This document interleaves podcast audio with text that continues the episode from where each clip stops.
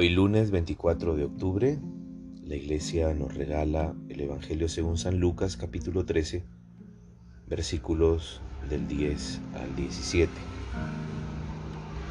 Quedó sana y daba gloria a Dios. Un sábado estaba Jesús enseñando en una sinagoga cuando se presentó una mujer que llevaba 18 años padeciendo de un espíritu. Andaba encorvada sin poder enderezarse completamente. Jesús, al verla, la llamó y le dijo, Mujer, quedas libre de tu enfermedad. Le impuso las manos y al punto se enderezó y daba gloria a Dios. El jefe de la sinagoga, indignado porque Jesús había curado en sábado, intervino para decir a la gente, hay seis días en que se debe trabajar. Vengan a hacerse curar esos días y no en sábado.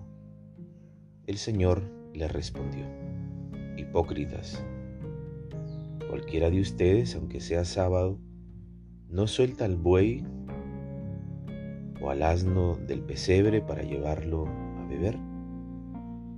Y a esa hija de Abraham, a quien Satanás ha tenido atado 18 años, ¿No había que soltarle las ataduras en sábado? Cuando decía esto, sus adversarios se sentían confundidos mientras que la gente se alegraba de las maravillas que realizaba. Palabra de salvación.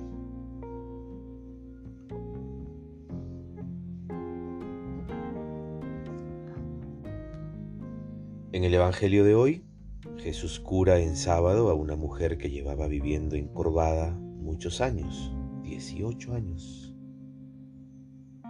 El jefe de la sinagoga se molesta por la libertad con que actúa Jesús frente a la ley. El Papa Francisco dijo que la iglesia se parecía a esta mujer condenada a vivir con parálisis. Muchos son quienes se oponen a que haya reformas y cambios profundos en la iglesia, imponiendo sobre ella el peso de la tradición y de la ley. Vemos a un Jesús que trasciende el legalismo y se dispone a liberar de ataduras. No tiene miedo de continuar la obra liberadora que Dios había iniciado en el Éxodo. Muchos santos incluso los de nuestro continente latinoamericano, han tenido que luchar por la dignidad y los derechos humanos. El misionero Antonio María Claret, a quien conmemoramos hoy, en su incansable predicación invitaba a no prescindir de Dios para no dejarse vencer por los males que oprimen al ser humano. Y así, entre otros tantos. El reino nos surge a anunciar buenas nuevas que dignifiquen y liberen. Así que por tanto, no tengamos miedo de anunciar a un Jesús que quiere reinar en nuestra vida. Siguiendo la meditación sobre la acción del Espíritu Santo en nuestras vidas, le vamos a decir al Espíritu, Ven Espíritu Santo para enseñarme a quererme como tú me quieres.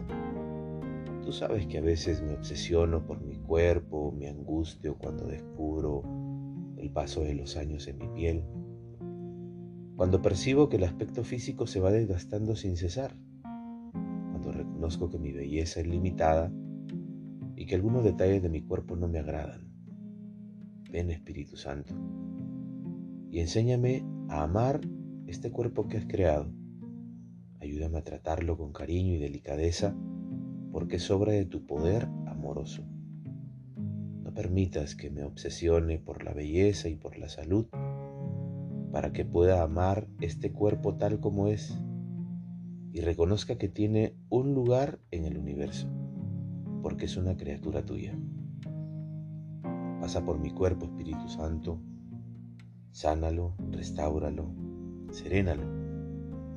Cura todas las enfermedades que se han provocado por falta de amor, por exigirle demasiado, por tratarlo mal, por haberme llenado de tensiones, por todas las angustias que le han hecho daño.